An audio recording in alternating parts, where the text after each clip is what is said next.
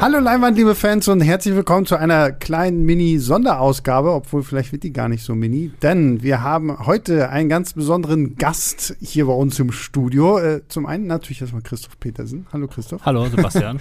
Aber der viel besonderere Gast ist der gute Max Krumm von Cape Light. Hallo Max. Eieiei, hallo. Und äh, das weiß wahrscheinlich keiner da draußen. Max hat ja tatsächlich mal bei uns gearbeitet, bevor er zu Cape Light gegangen ist. Genau, ich bin auf großer, äh, auf großem Rückkehrbesuch hier. Genau, das ist die, die Reunion-Tour hier. Äh, und wir wollen über The Sadness sprechen. Der neue ähm, taiwanesische Horror-Slasher-Zombie-Film der sogar die Ehre hat, äh, mit auf dem Poster steht ja auch Filmstart sagt, der härteste Zombie-Film aller Zeiten.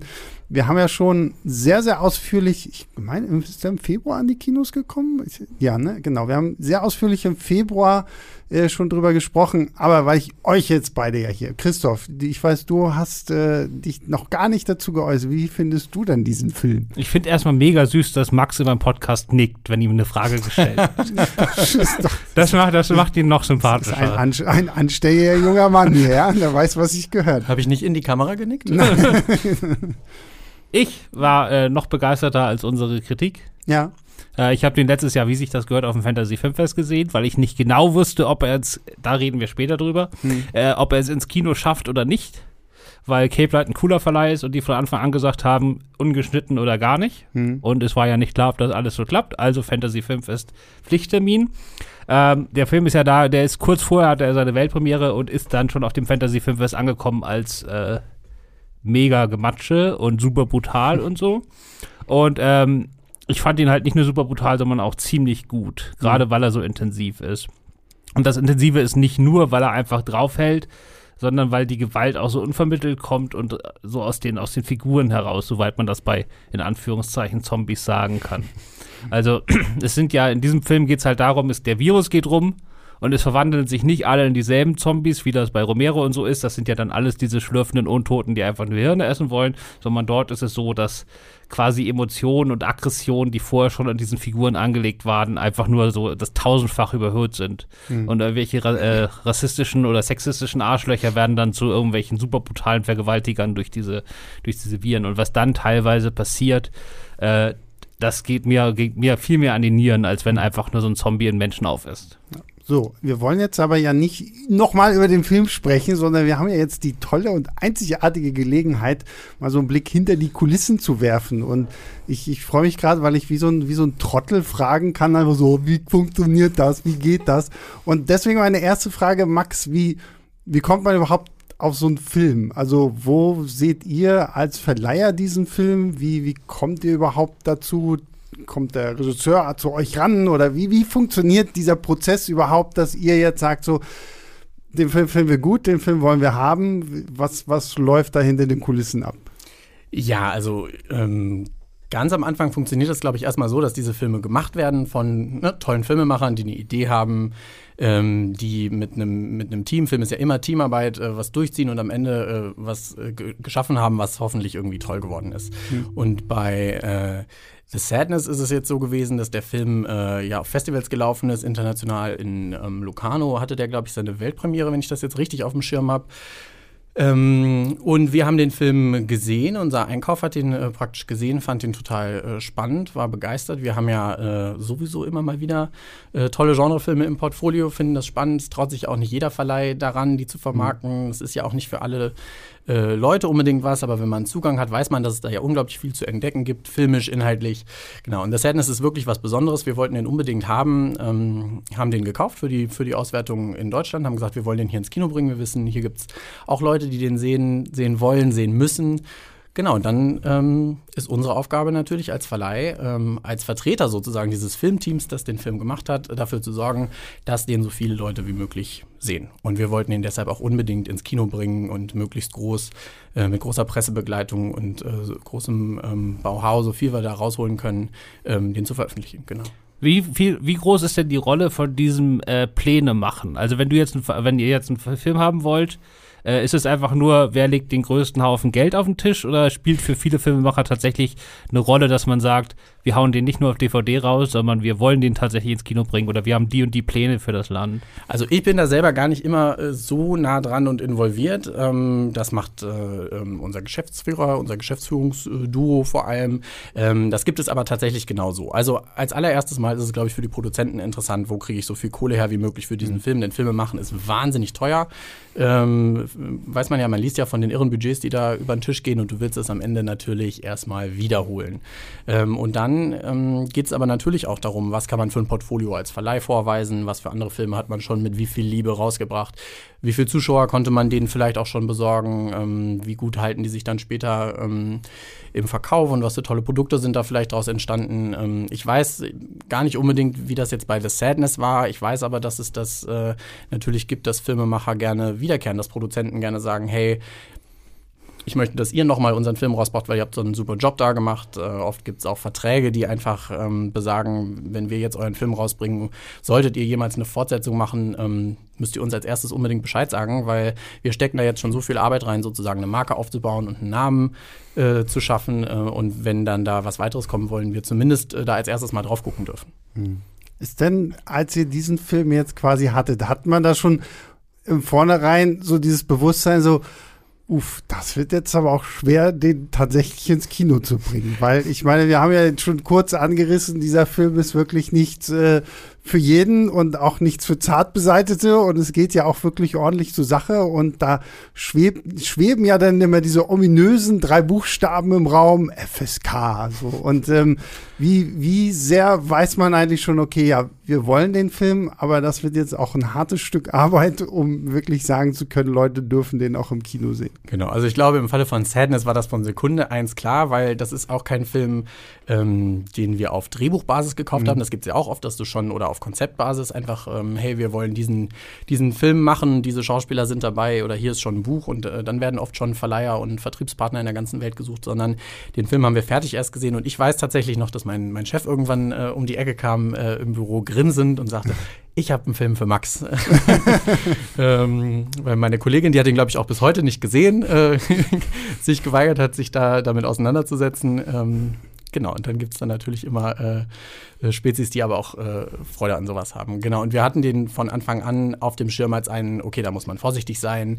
Was kann man damit überhaupt machen? Wir gucken den jetzt erstmal alle und ähm, reden dann natürlich auch darüber, wie wir uns das vorstellen. Ähm, weil du hast natürlich so einen, im Falle von Sadness, du hast erstmal einfach einen starken, super intensiven, fordernden aber ne, du hast es gesagt, Christoph, super spannend gemachten äh, Film vor der Nase und weißt aber auch gleich, ähm, hey, wir sind jetzt vielleicht welche, die gucken auch wahnsinnig viel Horrorfilme und viel Genrefilme und dann hast du eine gewisse, ja, einfach auch einen gewissen Blick darauf und durch manche Sachen guckst du auch schon durch, die anderen aber ganz anders und sauer mhm. aufstoßen und genau, es gibt äh, ja auch zu Recht irgendwie Jugendschutzgremien in, äh, in Deutschland, die da auch mit drauf gucken wollen. Ähm, du weißt also, dass das mitunter gar nicht so einfach ist, den, den rauszubringen. Und unser erster Plan war erstmal, ähm, wir wollen den rausbringen, wir müssen uns frühzeitig darum kümmern, dass wir den freigegeben bekommen. Und dann gucken wir mal, ähm, wie wir Bass für den Film aufbauen können. Denn ähm, genau, wir, du musst natürlich für so einen Film dann auch ein Profil schaffen und gucken, ähm, dass die Leute überhaupt wissen, was das ist und dass mhm. sie interessiert, dass herauskommt. Wie läuft da denn dieser Prozess ab? So geht ihr hin so zur FSK, sagt hier, wir haben diesen Film, wir hätten den gerne im Kino, guckt den euch an und sagt uns, was ihr davon haltet. Noch einfacher, du musst nicht mal gehen, die, oh, haben, okay. die haben eine Website. genau, also ähm, dieser FSK-Prozess, äh, der standardmäßige ist ganz easy eigentlich, weil du, du hast deinen, du hast deinen Film, im besten Fall ähm, hast du schon deine, deine Synchro sogar äh, produziert ähm, und gibst dann die, die, deutsche Fassung deines Films an die FSK, äh, stellst ihnen also einen Screener zur Verfügung, meldest meldest mhm. über Formulare, wie alles in Deutschland, äh, ganz schön bürokratisch das einfach an. Äh, sagst auch schon mal sozusagen, für welchen FSK-Sticker du dich interessierst, sozusagen, mhm. wo du den einschätzt. Also du bewirbst dich wie sozusagen auf so eine FSK-Freigabe und die prüfen das dann. Ähm, bei dieser Prüfung selbst war ich noch nie dabei. Ich mhm. stelle mir das immer so vor, dass die wie so ein, äh, so Zettel auf dem Schoß haben und äh, Kopf abgibt ein Kreuz und äh, Bein abgibt ein Kreuz und äh, das sollte möglichst nicht passieren. Und genau, wenn das nicht passiert, kriegst du schnell eine FSK 6 oder 12 und wenn aber Köpfe und Beine fliegen, dann ähm, gucken die da irgendwie nochmal genauer hin. Den Katalog Warum die genau fliegen. So, so eine Strichliste, so, so, oh ja, oh hier, Gedärme, ja. genau. Gliedmaßen, ja. genau, Hand ab heißt ist das beim Unfall leider passiert oder ist das absichtlich passiert? Genau, und dann, ähm, wenn man weiß, dass es knapp wird, was man in diesem Fall ja wusste, dass es äh, eng wird mit der FSK 18, ähm, schreibt man dann schon direkt ein paar Sätze rein, warum man glaubt, dass das so wäre, oder wer, kommt das erst später? ähm, Nee, das, du, man, wir haben das schon im Vorhinein kommuniziert. Du kennst natürlich, wir haben natürlich auch Kontaktpersonen da und wir haben schon gleich gesagt, äh, wir haben hier einen Film, ähm, der wird, da wird es darum gehen, ob nicht, ob der eine FSK 16 oder eine FSK 18 bekommt, was ja bei, jetzt, ich sag mal, so einem Standard-Horrorfilm, ähm, so einem Geisterfilm oder sowas immer äh, wahrscheinlich die große Frage ist. Was kriegst du für ein, für ein, für ein FSK-Label von denen? Sondern es ging hier darum, kriegt er überhaupt eine FSK-Freigabe? Die ist übrigens wichtig, ähm, damit ähm, damit du ähm, indizierungssicher bist. Also du brauchst diese FSK 18 ähm, eigentlich, damit äh, danach niemand kommen kann und sagen kann, der Film ähm, muss indiziert werden, der muss sofort aus dem mhm. Handel genommen werden. Das ist dann vor allem fürs Home Entertainment später wichtig und ohne eine FSK 18 kannst du den Film auch gar nicht in, in Kinos großflächig, großflächig naja, zeigen. Was es auch noch bringt, vor allem im Kino, ist ja, dass einfach, sie müssten es nicht, aber die großen Ketten weigern sich, alle Filme zu zeigen, die keine FSK 18 haben. Sie dürften sie zeigen, aber sie machen es einfach nicht. Also Cinemax macht das einfach aus Prinzip nicht. Genau. Fehlen halt viele Nach meinem Verständnis ist es so, dass wenn du ähm, wenn du nicht indizierungssicher bist, äh, du den Film ja nicht bewerben darfst. Ähm, das heißt, wenn du dieses Siegel nicht hast, ähm, dürften die Kinos nicht mal äh, ein Poster aufhängen und sagen, wir zeigen diesen Film heute Abend. Ich glaube, rein theoretisch, weil die Zensur und Indizierung sind ja auch nochmal andere Sachen. Ich bin da auch kein Jurist, kann das nicht so genau sagen, aber mit Zensur haben wir ja keine guten Erfahrungen gemacht in diesem Land und deshalb ist es auch richtig, dass Kunst erstmal grundsätzlich nicht zensiert äh, wird. Das ist also super. Ich glaube, ein Kino dürfte den vielleicht sogar zeigen. Sie dürften aber keinem erzählen, dass sie ihn zeigen. Mhm. Das bringt dann natürlich nichts. Also um einen Film ins Kino zu bringen, musst du auf jeden Fall ähm, eine FSK 18, also so ein, ein Siegel bekommen. Mhm. Und genau, und damit, das habt ihr nicht bekommen im ersten Anlauf. Und das haben wir nicht bekommen. Und ich glaube auch nicht im zweiten, äh, ich weiß nicht mehr, es waren auf jeden Fall mehrere Versuche. Oder im, im zweiten, glaube ich, in der äh, sogenannten Revision, also nachdem die FSK einmal auf ihrem Zettel bemerkt hat, hier fliegen zu viele Köpfe, äh, ja, und uns das verwehrt haben, haben wir dann Revision eingelegt und gesagt, ähm, nee, wir bitten euch das nochmal, die Liste jetzt wegzulegen, ist dann sozusagen der Prozess. Dann guckt, ein, äh, guckt eine Gruppe Leute die, äh, glaube ich, ein, ein Ausschuss und äh, diskutiert dann auch darüber. Und äh, die haben dann ähm, schon mal festgestellt, ähm, dass es eine Kinofreigabe geben kann. Also dass der Film eine FSK 18 bekommt, dass keine, äh, und ich glaube, dass unmittelbar keine Jugendgefährdung äh, von dem Film ausgeht ähm, und der im Kino gezeigt werden darf. Das war so unser erster großer Gewinn.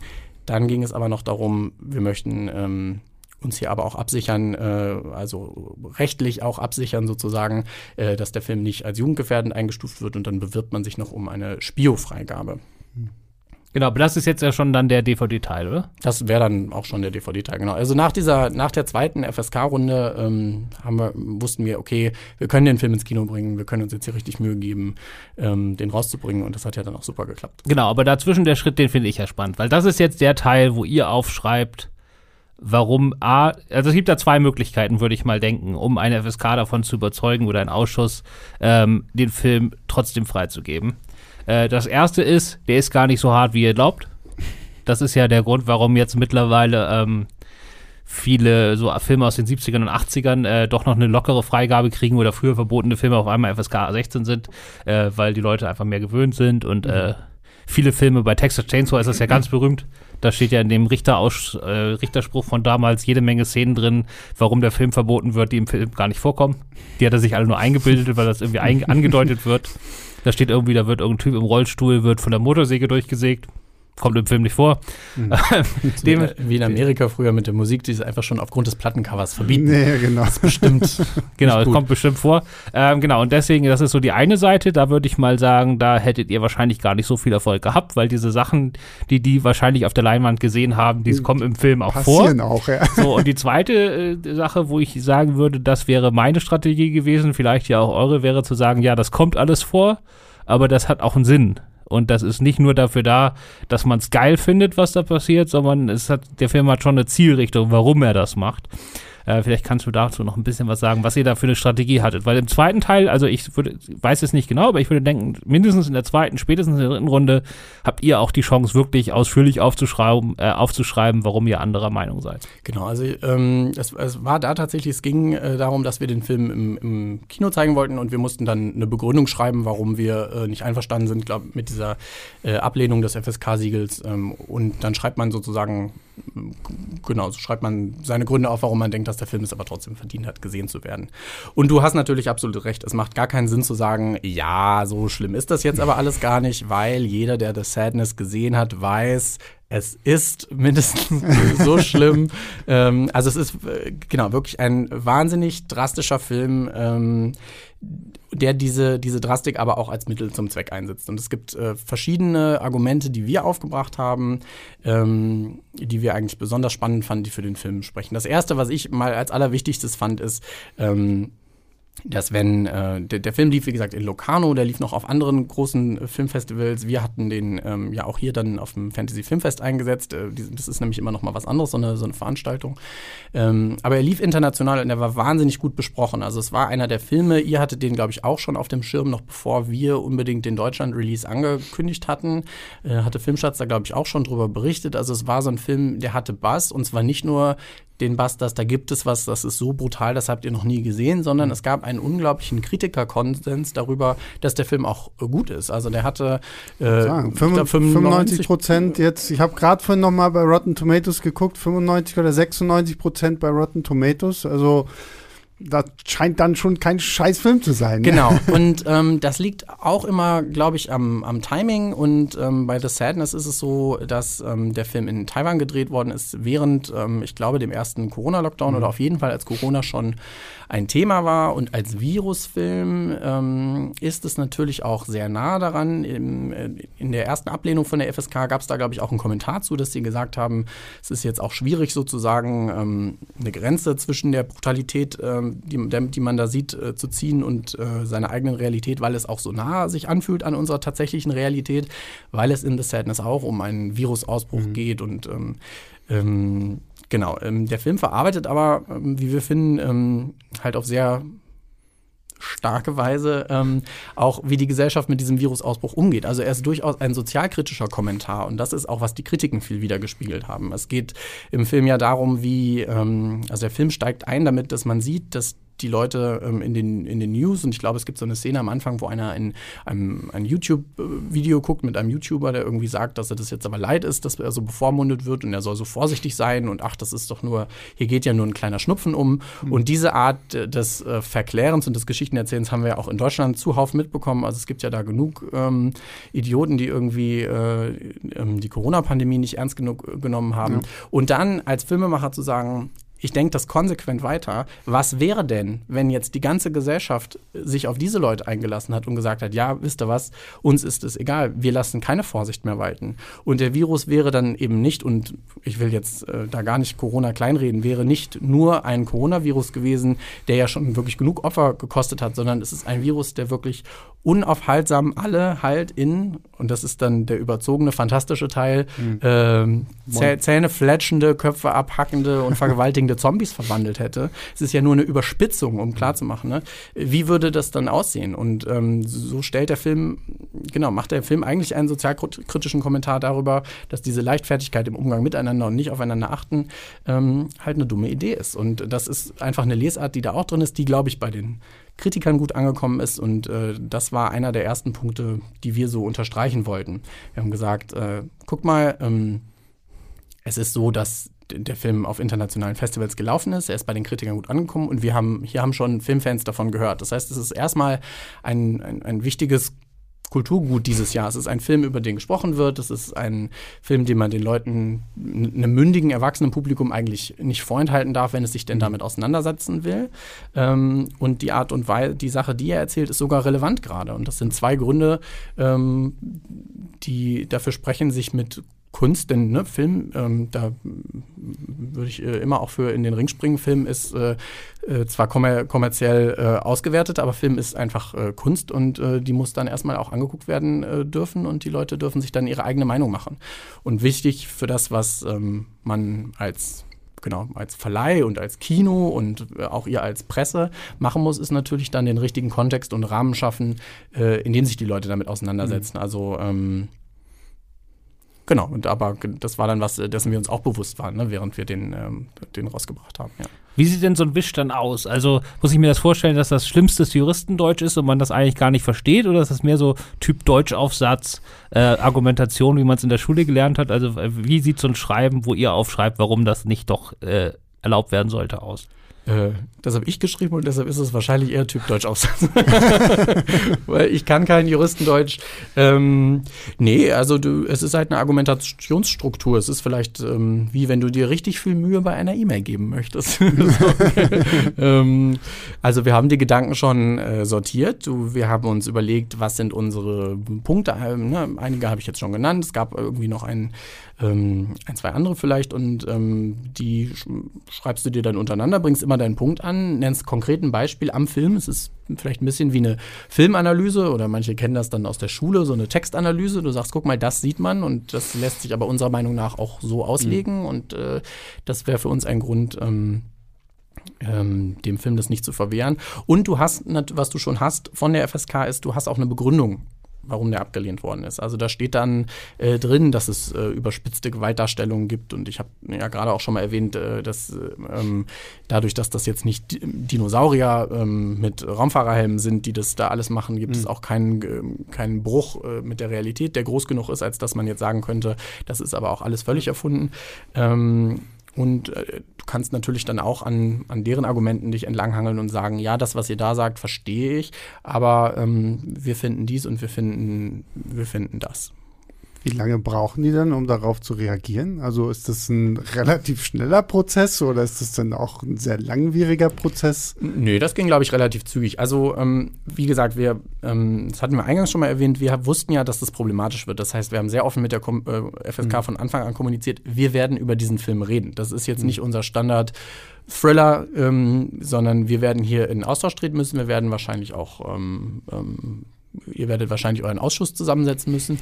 Ähm, und dann kann man das schon vorab eintakten mit den Terminen. Also wir haben dann mhm. gesagt, wir reichen euch den jetzt mal zur Prüfung ein. Da könnt ihr dann mal euer Klemmbrett durchgehen, weil wir wissen alle, da wird nichts Gutes bei rauskommen. Mhm. Ähm, also ruft doch schon mal alle Kollegen aus dem Ausschuss an, weil die brauchen wir dann nächste Woche. ähm, Genau, ich weiß gar nicht, der ganze Prozess hat sich, ähm, also bis dann wirklich auch die, die Spio-Freigabe kam, waren das vielleicht vier, fünf, sechs Wochen oder so, aber es liegt dann auch nur daran, dass dann immer wieder Termine gefunden werden müssen. Ähm, genau. Ja, ich glaube, das kann man mal so festhalten. Also die FSK hat ja weder zum Ziel, äh, möglichst alle Filme zu verbieten, noch ist das ein Arschlochverein. Mhm. Äh, dementsprechend, also man kann sich dann schon hinterher drüber ärgern, aber ich glaube, man kann im ersten Moment erstmal mit den Leuten, von dem, was ich so gehört habe, auch einfach mal reden. Mhm. Sowieso, genau. Man darf ja auch nicht vergessen, wer sich für so einen Job bei der FSK bewirbt, muss die ganze Zeit Filme gucken und über Filme diskutieren. Wahrscheinlich äh, sind die ähm, also auch gar nicht so fern, äh, weit entfernt von uns. Es sind mhm. auch Leute, die Filme lieben und ein Interesse daran haben. Und genau der Auftrag der FSK ist ja erstmal äh, ein toller, ähm, eine Vorauswahl zu treffen für Leute, die vielleicht vielleicht nicht ne, die Zeit haben oder ähm, äh, sich selber, weiß ich nicht, die, die, Medienkompetenz zutrauen, das einzuschätzen und dann schon mal zu wissen, was kann ich mit meinen Kindern gucken oder mein, mein, meine Tochter will jetzt diesen Film gucken, kann ich sie da reingehen lassen oder muss ich mich jetzt erstmal selber zu Hause eine Stunde hinsetzen? Das ist natürlich super. Genau, und dann kommt halt jetzt noch, das wurde, das wissen vielleicht viele nicht, das wurde erst später eingeführt, dieser Indizierungsschutz, von dem du schon gesprochen hast, der kam erst später, den hatte die FSK am Anfang gar nicht. Ähm, früher war es noch so, dass auch Filme, die FSK Freihaben hatten, da konnte jeder wild gewordene Richter, und das waren meistens Richter aus München und Umgebung, also die Bayern, die da ein bisschen konservativer sind, äh, wie jeder Film, der ihm gestern Abend nicht gefallen hat, einfach per Erlass, da musste nicht mal ein Antrag gestellt werden, konnte einfach per Erlass sagen, der hat mir nicht gefallen, den verbiete ich jetzt. äh, und das ist ja damals so bei Fulci irgendwie bei jedem einzelnen Film passiert. Und seitdem, das ist, äh, das ist natürlich auch was für die Verleiher, was natürlich gerade, wenn man da finanziell große Vorleistungen geht, unglaublich wertvoll ist, wenn es nicht gerade in die Hose geht. Äh, man keine Freigabe bekommt, ist das halt super an sich. Mhm.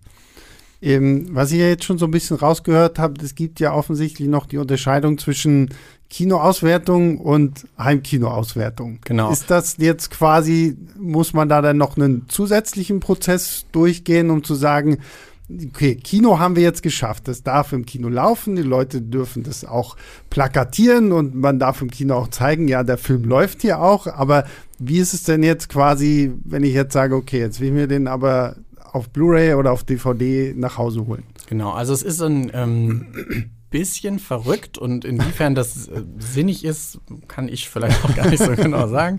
Ähm, Genau, du brauchst eine eigene Freigabe für dann die Veröffentlichung zu Hause. Der Gedanke, der dahinter steckt, soweit ich das verstehe, ist, dass der FSK erstmal unterstellt wird, dass ähm, oder grundsätzlich ähm, dem Markt unterstellt wird, dass ähm, es für so eine DVD, die dann zu Hause rumfliegt oder im Laden liegt, dass es einfacher für einen Jugendlichen ist, sich die zu beschaffen, mhm. als sich in das Kino ähm, zu begeben. Ja. Also wenn du ähm, äh, wenn du keine keine Jugendfreigabe hast, also eine FSK 18, ähm, das heißt offiziell keine Jugendfreigabe und im Kino laufen darfst, dann hast du im Kino ja aber noch diese Kontrolle vor Ort, wo eine Person an der Kinokasse vorbeigehen muss und sich eventuell ausweisen muss. Und mhm. da ist dann vielleicht sogar auch noch, genau, irgendwie ein Verantwortlicher am, am Kino, was, ähm, ich weiß es nicht genau. Und ähm, wenn so eine DVD aber im Laden liegt, ähm, ist es äh, ja, so, so, ist, so ist sich das gedacht, glaube ich, einfacher, äh, da nochmal dran zu kommen. Und deshalb wird, glaube ich, härter nochmal, sagt man, mhm. geguckt auf die Freigaben für Home Entertainment. Und deshalb musst du äh, einen Über Übergabe, Übernahmeantrag, weiß jetzt gar nicht mehr genau, wie das heißt, äh, machen, der sich sozusagen deine Kinofreigabe anguckt. Und dann wird nochmal beschlossen, das gilt auch so für Home Entertainment. Und bei diesen Grenzfällen wie The Sadness, wo wir jetzt auch vor allen Dingen argumentiert haben, nee, als wichtiges Kulturgut, das wir auch bereitstellen wollen im öffentlichen Raum, äh, das dann gezeigt werden darf, wo man dann diskutieren darf im Kino, wo du auch nicht alleine guckst. Du bist ja im Kino auch nie alleine gelassen in deinem ähm, Rezeptionsverhalten. Ne? Mhm. Du guckst ja auch in einer, in einer Gruppe. Ähm, das ist vielleicht tatsächlich könnte ich mir vorstellen, auch nochmal was anderes, als wenn du dir einen Film einfach ohne die Möglichkeit auf Austausch dann dir zu Hause alleine reinziehst. Ähm, genau, da gibt es einfach nochmal ein, ein anderes äh, Verfahren für. Und ähm, da hat äh, The Sadness speziell dann zum Beispiel diese FSK 18 nicht mehr bekommen. Also da wurde uns dann das Siegel verweigert. Ähm, und dann ähm, ist es, was wir als Verleih als nächstes machen, ähm, ist uns sozusagen rechtlich abzusichern, weil du bekommst dann kein, kein, keine FSK-Freigabe mehr und da gibt es auch nicht sozusagen eine Stufe hinter. Ähm, wir sind äh, sozusagen also nicht mehr indizierungssicher. Der Film könnte immer noch indiziert werden. Mhm. Was wir jetzt also machen ist, wir legen den äh, der SPIO vor, der Juristenkommission und lassen darauf prüfen, ob dieser Film jugendgefährdend ist. Ähm, denn da ist dann der kleine, feine, wichtige Unterschied. Ähm, wenn wir ihnen nicht vorliegen würden und es würde sich im Nachhinein herausstellen, der Film wird indiziert und ist jugendgefährdend, also es ist sozusagen gefährliches Material mhm. im Umlauf. Ich sage jetzt mal, das trifft überhaupt nicht auf The Sadness zu, aber nur als Beispiel zum Verstehen, wir hätten einen Film, der rechtsradikale Propaganda mhm. verbreitet oder ganz schlimme antisemitische Gedanken oder ähm, was auch immer. Äh, und wir hätten dem niemanden vorgelegt, den erstmal rausgebracht und gesagt, ja, wird, ist nur so für unsere Zielgruppe und wird schon keiner merken und dann kriegt aber doch wer mit, dass dieser Film im Umlauf ist. Der wird wird indiziert, es gibt ein Strafverfahren und dann haben wir uns strafbar gemacht, mhm. als, ähm, äh, als der Verleiher den Film rausgebracht hat.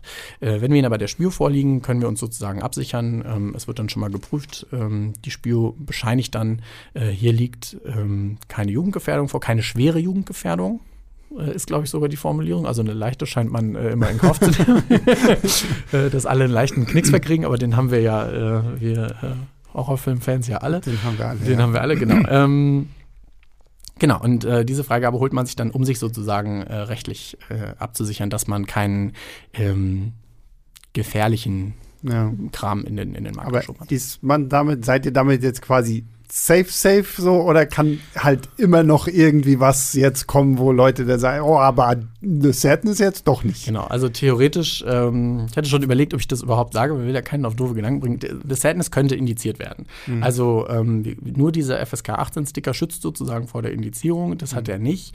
Es könnte jetzt also eine wütende Mutter mhm. zu Hause ähm, diesen, diesen Film sehen oder eine Mutter ja gar nicht, weil er äh, ein Jugendlicher würde ihn ja gar nicht haben. Aber ähm, ich sag mal, ein, ein wütender Lebensgefährte sieht, dass seine Frau sich diesen Film gekauft hat, weil die zieht sich immer nachts gerne ähm, Hardcore-Horror äh, rein, wenn er schon schläft. ähm, und ist so entsetzt, dass sie sich das anguckt und dann könnte er ähm, glaube ich, auch einfordern, dass der Film indiziert wird. Dann würde das geprüft werden. Ähm, wir sind rechtlich abgesichert und wissen schon mal, nee, wir haben aber nichts, ähm, was zumindest ähm, genau, juristisch bedenklich ist, auf den Hm. Markt gebracht. Dann würde diese Indizierung nochmal geprüft werden. Ähm, ich nehme jetzt mal vorweg, es wird sich bitte nicht lohnen. Bitte sorgt nicht dafür, dass das indiziert wird. Ähm, weil äh, in der Argumentation in unseren Schreiben ist eigentlich äh, ja auch schon jetzt geklärt, dass keine äh, schwere Jugendgefährdung vorliegt. Äh, die speziellen Szenen und Fälle sind sozusagen durchgesprochen. Das heißt, wir wissen eigentlich, man würde dann da auch äh, hoffentlich und wahrscheinlich schnell wieder rauskommen.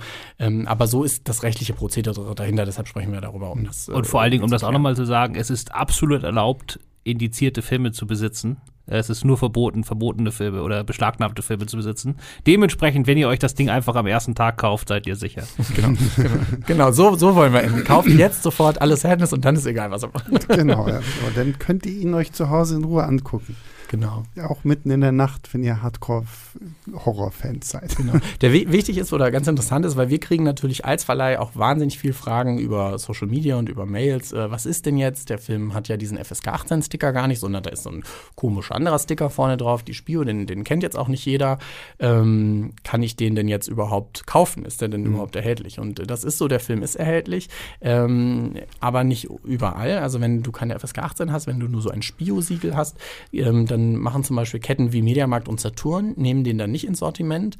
Ist auch dann ganz, ganz interessant, weil was, was, was kann passieren? Äh, die verteilen ihn in ihren hunderten Läden in Deutschland, tausenden, weiß ich nicht, wie groß sind die? In Klammern noch? Irgendwie so, ja, genau. ja. ähm, äh, genau, verteilen die in äh, ihren Läden, haben die dann da stehen. Wenn jetzt ähm, dieser wütende Ehemann den Film indizieren würde und dann äh, würde der erstmal aus den Läden gezogen werden und dann haben die theoretisch vor dem Gesetzgeber, so wenn ich das richtig verstehe, ähm, 24 Stunden Zeit, den aus dem Handel zu nehmen. Wa- Jetzt kennt jeder noch diese Mediamarkt-Regale und die äh, eine Etage große DVD-Abteilung, wo ich mir was genommen habe und sieben Buchstaben bin ich weitergewandelt und mein Genau, Stapel ja. unterm Arm ist viel größer geworden. Gehe ich jetzt zurück und sortiere den da wieder ein, wo ich ihn habe liegen lassen? nicht, oder lege ich ihn hier zum, genau, ähm, zum, in die Anime-Sparte. Ja. So, und weil es viel zu gefährlich für die wäre, irgendwo noch diese DVDs rumstehen zu haben und die nicht rechtzeitig äh, ziehen zu können von ihrem, äh, von ihrem Verkaufsfloor,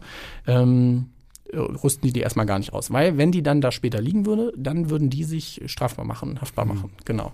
Aber ähm, der Film ist jetzt, ähm, der ist digital schon erschienen. Ähm, er ähm, erscheint jetzt auch äh, als physisches Produkt und er ist ganz normal zum Beispiel über Amazon zu beziehen.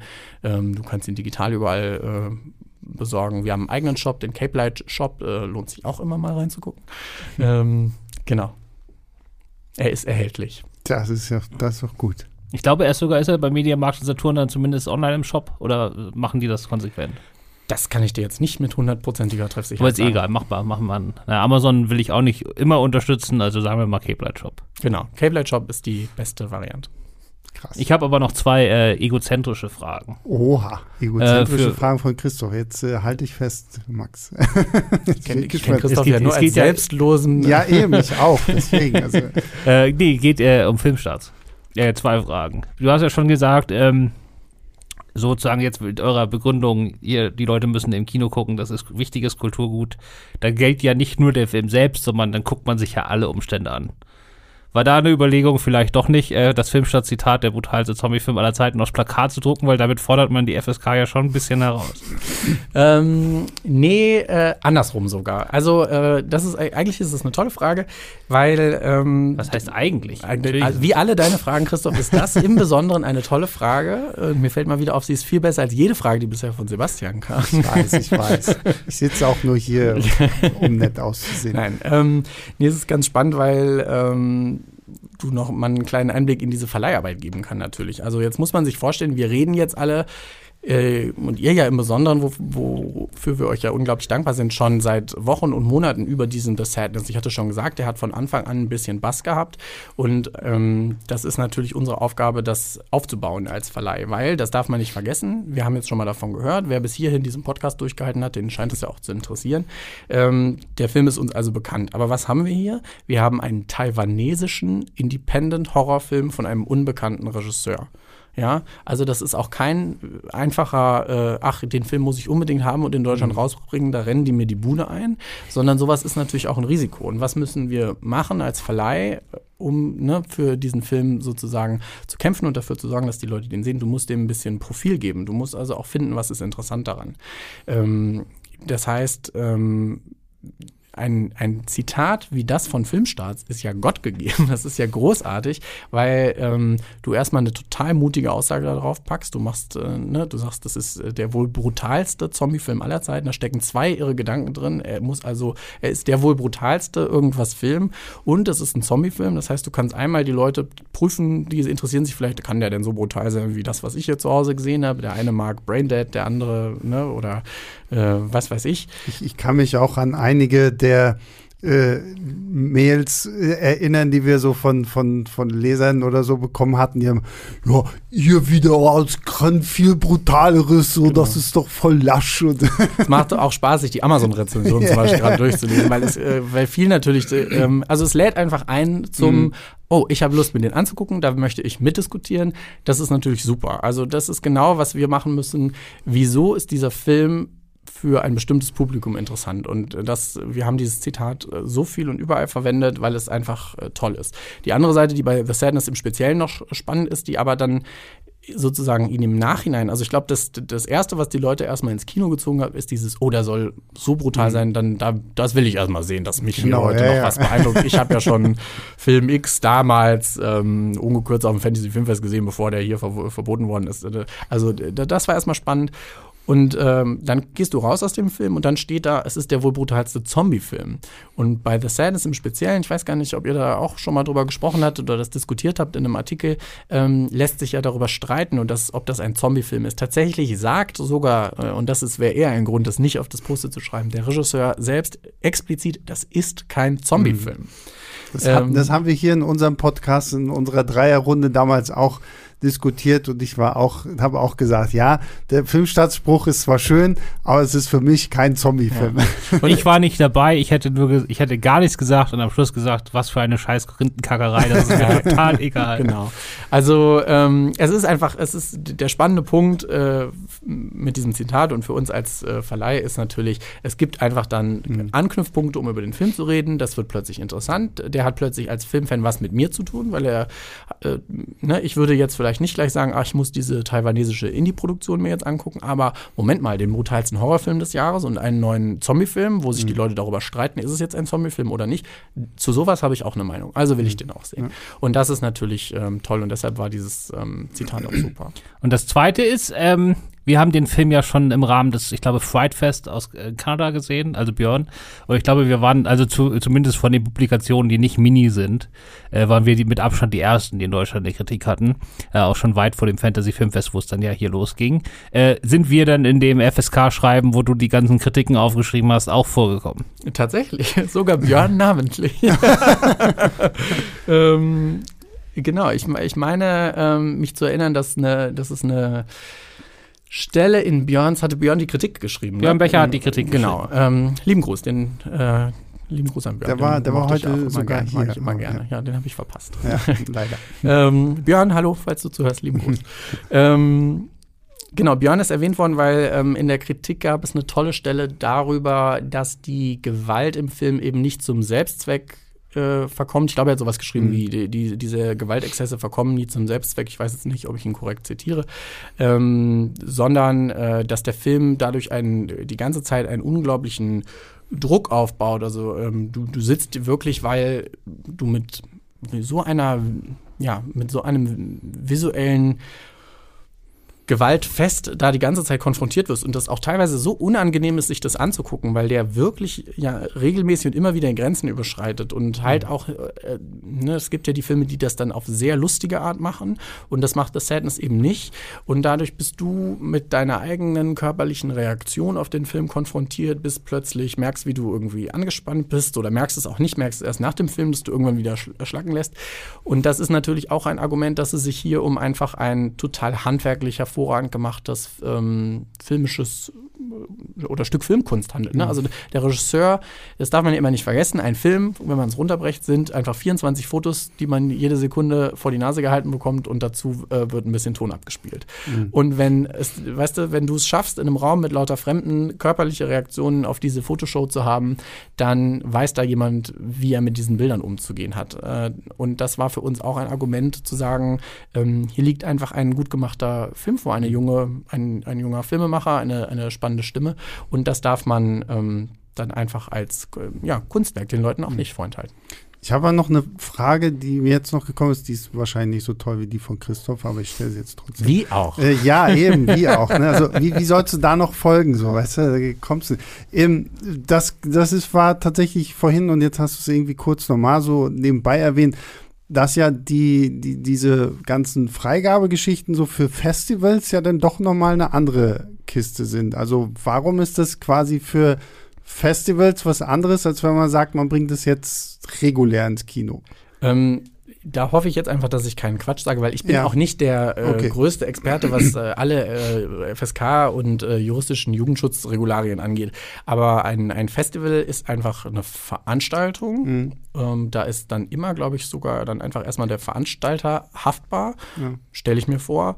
Und ähm, ich weiß das jetzt speziell von so Festivals wie äh, dem Fantasy Filmfest und es gilt auch für die Berlinale, meine ich, abgesehen, außer der, abgesehen von der Generationssektion und vielleicht auch einfach allen anderen Festivals, die sind äh, alle einfach ab 18. Also das ist einfach keine ah, okay. Veranstaltung. Ähm, wo Kinder reinkommen quasi. Wo Kinder reinkommen. Ja. Ah, okay, und gut. inwiefern, also, weil wir auch vorhin darüber gesprochen haben, äh, und ich sage es einfach nur nochmal, das trifft auf The Sadness nicht zu, aber wenn jetzt ein Festival einen wirklich ähm, ähm, rechtlich bedenklichen oder ganz klar äh, rechtsverletzenden Film zeigen würde, dann wären wahrscheinlich diese Veranstalter ähm, verantwortlich. Mm, ähm, also, ne, wenn sich jetzt ein Festival entsch entscheiden würde, wirklich ähm, schlimmen Kram zu zeigen, ähm, dann wären die verantwortlich, genau, glaube ich.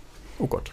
Das ist alles ja. nicht so einfach. Das müssen wir müssen uns, aber das haben wir ja eh vor. Wir haben ja eh vor, uns mal irgendwann einen von der FSK einzuladen, jemanden. Genau, ja. Und dann mal solche. Wir haben ja eh vor, uns irgendwann vorher mal zu informieren, bevor wir Genau, bevor wir irgendwas erzählen, was die Leute uns hier abkaufen. Naja, das ist schon so, dass es ein Festival ist ja quasi eine äh, Privatveranstaltung, beziehungsweise mhm. halt nicht eine Privatveranstaltung, aber schon sowas. Das ist einfach Richtung, eine Veranstaltung, genau. So eine wirtschaftliche Veranstaltung ja. und das ist äh, ganz anders als dieses äh, strukturelle. Wir bringen das in ganz viele Kinos und so weiter. Ich habe jetzt noch die, die Gretchenfrage schlechthin vielleicht so, so, so, so abschließen. Ist The Sadness für dich, Max, jetzt tatsächlich der brutalste Film, den, den du jemals gesehen hast? Oder Zombiefilm. Ja, der Zombiefilm, genau. Aber da stecken ja zwei Fragen drin, also muss ich ja zwei Antworten ja, geben. Ja, na dann. ähm, es ist, ähm, ist es der brutalste Film, äh, den ich je gesehen habe? Nein, weil ich aber auch dieses, äh, also für mich ist es zum Beispiel so, ich gucke wirklich sehr viel äh, so Horror und mhm. Genrekram und ich finde diese Art der Brutal, ich sehe da einfach immer ähm, Filmeffekttechnik. Das sind ja. für mich Masken. Also ja. das geht mir tatsächlich gar nicht unbedingt äh, so nah. In The Sadness gab es noch mal was anderes, weil es einen, diesen Aspekt der sexualisierten Gewalt gibt. Und da hatte ich auch diese ähm, ich hatte auch Reaktionen darauf und war so, mhm. boah, da habe ich jetzt nicht mit gerechnet. Das ist schon krass und das kann ich mir jetzt auch, das war unangenehm für mich anzugucken. Ich bin dann aber immer eher so, Ah, ich finde, weil ich trotzdem weiß, es ist ja da niemandem was passiert. Das mhm. sind Schauspieler und das ist ein Filmteam und ich habe dann immer eher Respekt davor, dass sie es hinkriegen, dass ich so eine Reaktion habe Absolut, ja. und ähm, kann das durchaus äh, einsehen. Ähm, äh, also ich kann dann da auch Freude daran haben zu entdecken, dass ich eine Reaktion hatte. Vielleicht mhm. eher als Freude an dem Gesehenen. Bin ich so, ah, mich hat mal wieder was richtig aufgewühlt. Ja. Äh, das ist, warum ich mich ursprünglich mal in Filmen und Horrorfilmen ähm, verliebt habe, sozusagen. Ähm, ist es ein Zombie-Film? ähm, ähm, meiner, ich habe in, in unserer FSK-Bescheinigung ähm, geschrieben, das ja. Mhm. Ähm, das war auch einer der Gründe, weil ich habe dann nochmal klar argumentiert, äh, es ist deutlich zu erkennen, also die Leute es gibt ja unterschiedliche Ausrichtungen von Zombies. Ne? Die Leute reden dann, glaube ich, vom Romero-Zombie und dann genau, gibt es aber ja. auch noch äh, den anderen Zombie und den anderen Zombie. Ähm, so als seien das so verschiedene Arten von Pokémon, weiß ich nicht. ähm, ich erkenne in dem Film ganz klar ähm, eine, das macht der Film auch geschickt. Äh, es gibt eine Grenze, wann eine Person, eine deutlich sichtbare Grenze, wann mhm. eine Person jetzt als Mensch handelt und wann sie als Infizierter handelt. Mhm. Also man könnte von diesen Leuten vielleicht auch einfach als Infizierte sprechen. Aber in The Sadness ist es so, Jetzt ist es schon ein paar Wochen her. Ich glaube, die kriegen schwarze Augen, kann das Ja, sein, wenn ja. sie infiziert sind. Ähm, also äh, deren, deren, deren Körper verändert sich, deren Mimik verändert sich, deren Gehaben verändert sich klar und nicht individuell unbedingt in dem, was sie machen. Du hast das gesagt, Christoph. Es geht eher darum, dass so individuelle Grausamkeiten sich nach außen kehren. Also diese, dieser Virus in das Sadness äh, löscht sozusagen unsere eigenen Kontrollmechanismen aus. Ähm, aber in dem, wie sie sich gebären, sind die Le- Leute sich da schon ähnlich. Sie sind eine Masse an Infizierten, die sich abgrenzt zu unserer Hauptdarstellerin, die nicht infiziert ist. Das kann ich jederzeit deutlich erkennen. Und dafür sind sie für mich als eine, eine Masse von einer bestimmten infizierten Gefahr. Ein Zombie. Aber ob ich da jetzt so die Instanz bin, die darüber entscheiden darf, weiß ich ja auch nicht. Ja, aber das ist ja das Schöne irgendwie auch so, ne? dass man auch diese Aspekte dann bei diesem Film ausdiskutieren äh, kann, weil klar, es ist Korinthenkackerei, aber es macht halt Spaß, weil es lädt dich auch in dem Punkt zu einer Diskussion. Ja, das sind Zombies. Nein, das sind keine Zombies. Ja, das sind Infizierte. Oh, wo ist denn der Unterschied so, ne? Und das äh, macht ja dann auch einfach irgendwie äh, Spaß, sich dann wirklich über das Gesehene irgendwie auszutauschen. Ne? So, so wie du halt meintest, ne? es macht einen Unterschied, hocke ich jetzt alleine zu Hause oder gucke ich das irgendwie mit mehreren Leuten, kann mich denn darüber unterhalten. Ne? Das, Genau. ähm, ja. Ja, damit sind wir durch, oder? Möchtest du noch was erzählen, Max? Äh, ja klar, wenn ich die Gelegenheit habe, ähm, könnte ich euch mal schnell noch auf unsere nächsten äh, Horrorstarts hinweisen. Äh, denn wir haben ein paar tolle Sachen, die, äh, die noch ins Kino und äh, zu euch nach Hause kommen. Sag mal erstmal noch mal, wann jetzt The Sadness rauskommt auf DVD. Also äh, VOD ist schon. Und ich glaube, weil wir müssen ein bisschen unterscheiden zwischen wir reden jetzt miteinander und jetzt kommt der Podcast raus. Stimmt. Ich ja, glaube, genau. wir bringen den genau zum DVD-Start raus. Das, heißt, Das, das, das würde ich jetzt nicht ganz unterschreiben, weil ich jetzt meinen mein Plan nicht habe, aber ich meine, dass Oder wir am kurz vorher. 15. oder 16. April online gehen damit. Äh, Jetzt, genau, jetzt habe ich Sorge, oder ich hatte kurz Sorge, dass ich, oh Gott, kann ich jetzt hier auf Knopfdruck dir den Termin sagen? Aber wenn ich schon sehe, wie ihr gerade panisch euch angeguckt habt, weil Ja, ihr auch ja, gar nicht also- wusstet, wann dieser Podcast rauskommt, dann ist ja nicht so schlimm. Äh, Karfreitag kommt, äh, kommt äh, The Sadness raus. Was nicht ganz so schlimm ist, weil ähm, er darf ja eh nicht im großen, er steht ja eh nicht überall im großen Handel, der dann zuhört an dem ja. Tag. Aber wer ihn sich bestellt hat, äh, wird ihn äh, dann zum nächstmöglichen Tag bekommen. Ähm, ein Vögelchen hat mir schon gezwitschert, dass wer ihn im Cape Light Shop bestellt hat, ihn vielleicht sogar schon einen Moment vorher bekommt und am Osterwochenende auf jeden Fall zu Hause hat. Krass. Voll der gute Ostern. genau, also und wie gesagt, VOD ist ja jetzt schon, also wir nehmen heute am 8. oder so auf, was weiß ich, was heute ist. Ja, Ähm, da VOD ist Ja. halt, glaube ich, heute rausgekommen. Genau.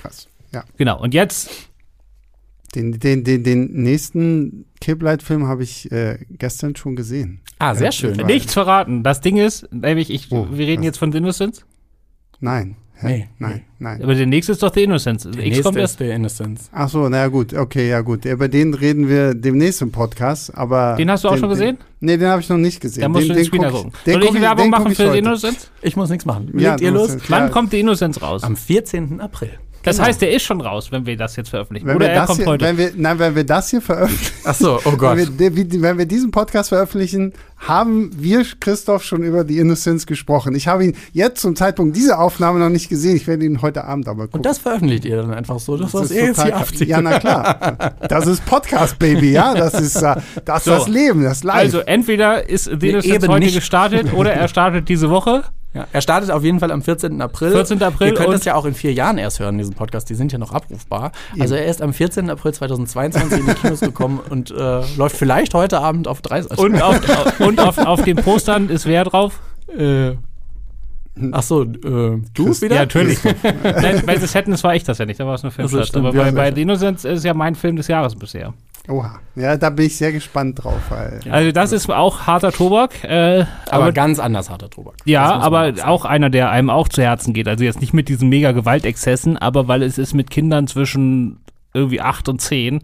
Und äh, Genau, also da, ich möchte tatsächlich einmal sagen, also the, the, the, Sadness hatte es dann am Ende einfach, weil er äh, dann ein sehr klares Profil dadurch hatte, was er war und äh, ist wirklich, ähm, hat auf wahnsinniges Interesse gestoßen, wofür wir natürlich sehr dankbar sind. The Innocence ist so ein Film, der hat es ein bisschen schwerer. Es ist ein wahnsinnig toller Film. Filmstarts hat, du hast fünf Sterne gegeben. War das nicht sogar dein, äh, ne, hast du gerade gesagt, dein Lieblingsfilm letztes Jahr? Dieses Jahr. deiner- Also letztes Jahr habe ich halt, äh, zählte der nicht, weil ich mache die meine Lieblingsfilme immer nach deutschem Also wir müssen die ganze Zeit Daumen drücken, dass den jetzt keiner im ein, es ist ein wirklich toller ähm, Film, ein norwegischer Film, ein ganz ruhiger, aber sehr eindringlicher Horror-Thriller. Und da gibt es dann auch, wenn man ihn gesehen hat, äh, wieder ähm, Diskussionsbedarf, wie ich finde.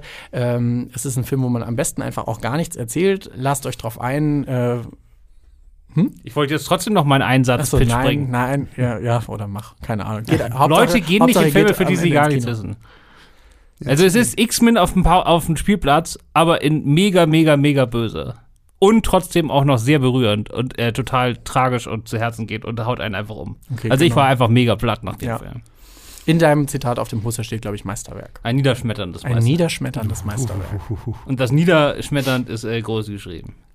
Also es gibt schon Szenen, mit denen man Spaß haben kann, aber ja. insgesamt geht das, also die Gewalt in dem Film geht wirklich an die Nieren. Genau. Also das ist eine so Perle, krass. der wird es ein bisschen schwieriger haben, äh, genauso viel Aufmerksamkeit zu bekommen. Ähm, wenn ihr, ihr das jetzt gehört habt, bis hierhin durchgehalten habt, dann äh, geht rein äh, und erzählt euren Freunden davon, weil ihr werdet allen einen guten Filmtipp da lassen und selber einen tollen Abend haben. Das ist wirklich ein ganz besonderer Film. So, jetzt kommen wir aber zu dem Film, den ich gestern beim Fantasy Filmfest als Eröffnungsfilm hier in Berlin gesehen habe, oder? Bei den Fantasy Filmfest Nights XL, ah, ja, glaube ich. Äh, genau, und dann äh, bringen wir im äh, Mai, am 19. Mai, äh, X, den neuen Film von Ty West raus. Ähm, genau. Der echt viel Spaß gemacht Der hat. super Der viel Spaß macht, genau. Ähm, genau, es ist äh, man kann sagen, also wenn ihr Bock auf ein neues Texas Chainsaw Massacre habt, seid ihr richtig, aber der Film ist noch viel mehr. Äh, fantastisch, also ich habe vier Sterne bei Filmstarts gegeben, fantastisch inszeniert. Äh, es ist, äh, ein paar Städter wollen einen Pornofilm auf dem Land drehen und die Besitzer der Farm, auf der sie drehen, finden das nicht so gut. Und dann wird's halt sehr, sehr blutig, sehr, sehr spaßig, sehr, sehr abgründig, überraschend. Eine der besten und äh, kaum zu erkennenden Doppelrollen der Filmgeschichte. Und ähm, ich sagen, hier unmöglich. Aber Christoph hat äh, so, Christoph ja. und Spoiler so, ne? Genau. Also es ist auch für Man alle, muss erstmal die Leute ins Kino bringen. Genau. Es ist auch für alle was. Der Film hat so einen tollen, der spielt in den, in den 70ern in Texas. Also es ist auch so ein kleiner Throwback auf so Sachen wie äh, genau auch die Ästhetik und den Vibe von Texas, mhm. Texas Chainsaw Massacre. Und ähm, das Schöne ist, dass er diese zwei Sachen toll handelt. Das können, kriegen Horrorfilme leider nicht immer hin. Das ist so ein bisschen der heilige Gral, nach dem man immer sucht. Du hast so einen unglaublich unterhaltsamen Cast und ein tolles Drehbuch schon in der ersten Hälfte sozusagen, wenn noch nicht geschlachtet wird und bist richtig involviert in die Charaktere, lachst tatsächlich auch mal, mhm. weil es so gut geschrieben ist und alle so toll spielen. Und äh, dann geht's los und der Regisseur reißt dir den Teppich unter den Füßen weg und vor allen Dingen die Charaktere von der Leinwand und äh, vor allem, genau. vor allem man wartet die ganze Zeit so, so, so, Moment, Moment, irgendwann muss doch jetzt mal das Schlacht Ich, ich finde ja so, man vergisst es einfach. Man ist ja, irgendwann, ja, genau. man genießt so diese lustige Story um diese Gruppe, die diesen Porno drehen ja, will und diese vier Charaktere, die vergisst du auch nicht, wir sind total, du hm. hast die ganz schnell, als hättest du schon so eine Serie mit denen geguckt, hast die ganz schnell auf dem Schirm, wer wer ist. Und ähm, da, genau, dann tauchen plötzlich da andere Leute auf. Ja, wenn die zweite Hälfte genauso wäre wie die erste und man mir erzählen würde, der wäre von Paul Thomas Anderson und das wäre quasi Licorice Pizza 2, ich würde das glauben. Also ich lade dich jetzt immer auf jeden Fall ein, wenn wir Poster entwerfen, dass du da mal gleich immer deinen Einsatzpitch gleich reingibst. Ja, ich weiß nicht. Und vor allem, ich meine, der lief ja seine Weltpremiere auch gerade auf South by Southwest, da mega Hype drumherum und dann natürlich der große Pop am Ende, äh, wo dann nach dem Film direkt angekündigt wurde, übrigens, wir haben das Prequel auch schon. Mhm. Wer weiß, wer weiß. Ich habe übrigens, da kann, da kann ich dich jetzt mal live auf den Pod setzen, weil ich habe Cape, ich habe ich, ich hab letzte Woche eine Presseanfrage an Cape Light geschickt, die mir noch nicht beantwortet wurde, weil ich nämlich wissen wollte, ob ihr das Prequel euch auch gleich schon gesichert habt oder nicht. Weißt du da was zu? Wer weiß, wer weiß. Uh, in die Karten gucken lässt der gute Mann sich hier nicht. Hast du noch was? Oder? Nö, ihr, Nö, ihr dann, wolltet fragen. Dann, ich dann würde ich sagen, Christoph lehnt sich auch schon entspannt zurück. Ich glaube, dann sind wir mit äh, diesem Podcast, mit diesem kleinen Sonderpodcast durch. Max, vielen, vielen lieben Dank, hey, dass vielen du Dank heute äh, hergekommen bist. Wenn du demnächst mal wieder was Cooles hast, dann komm wieder gerne vorbei. Du, wir bringen ja mehrfach im Monat Sachen raus. Und Weil, immerhin hat Max auch coole Freikarten mitgebracht. Das finde ich immer gut. ja, dann also vielen lieben Dank an Max. Vielen lieben Dank, Christoph, dass du heute auch hier warst. Gerne. Und unser größter Dank gilt natürlich allen da draußen, die uns Woche für Woche hier zuhören. Auch heute dem Podcast Leinwandliebe Debüt hier von Max gelauscht habt viele hören uns auch zum Einschlafen. Ich finde es immer sehr, sehr toll. Oh, vielleicht, toll. vielleicht sind die Vielleicht- bis jetzt auch schon eingeschlafen oder so. Soll ich mal noch so einen Schrei machen? ja, genau. Ah! So Wie beim seltsamen Wecker, genau. ja. ähm, ja, also vielen lieben Dank fürs Zuhören. Äh, bewertet uns bei Spotify, bei Apple Podcast App, wo auch immer ihr uns hört. Oder schickt uns eine Mail an leinwandliebertfilmstarts.de. Und ja, wir hören uns beim nächsten Mal wieder. Bis dahin, macht's gut. Ciao, ciao. Leinwandliebe und Sebastians 5 Minuten sind Filmstarts-Podcasts der Webedia GmbH. Moderation und Schnitt Sebastian Gertschikow, Produktion Tobias Meyer, Monique Stibbe und Nina Becker. Die Songs Take a Chance und Easy Jam im Intro und Outro kommen von Kevin McLeod. Die Links zur Musik und zur Lizenz findet ihr in den Shownotes.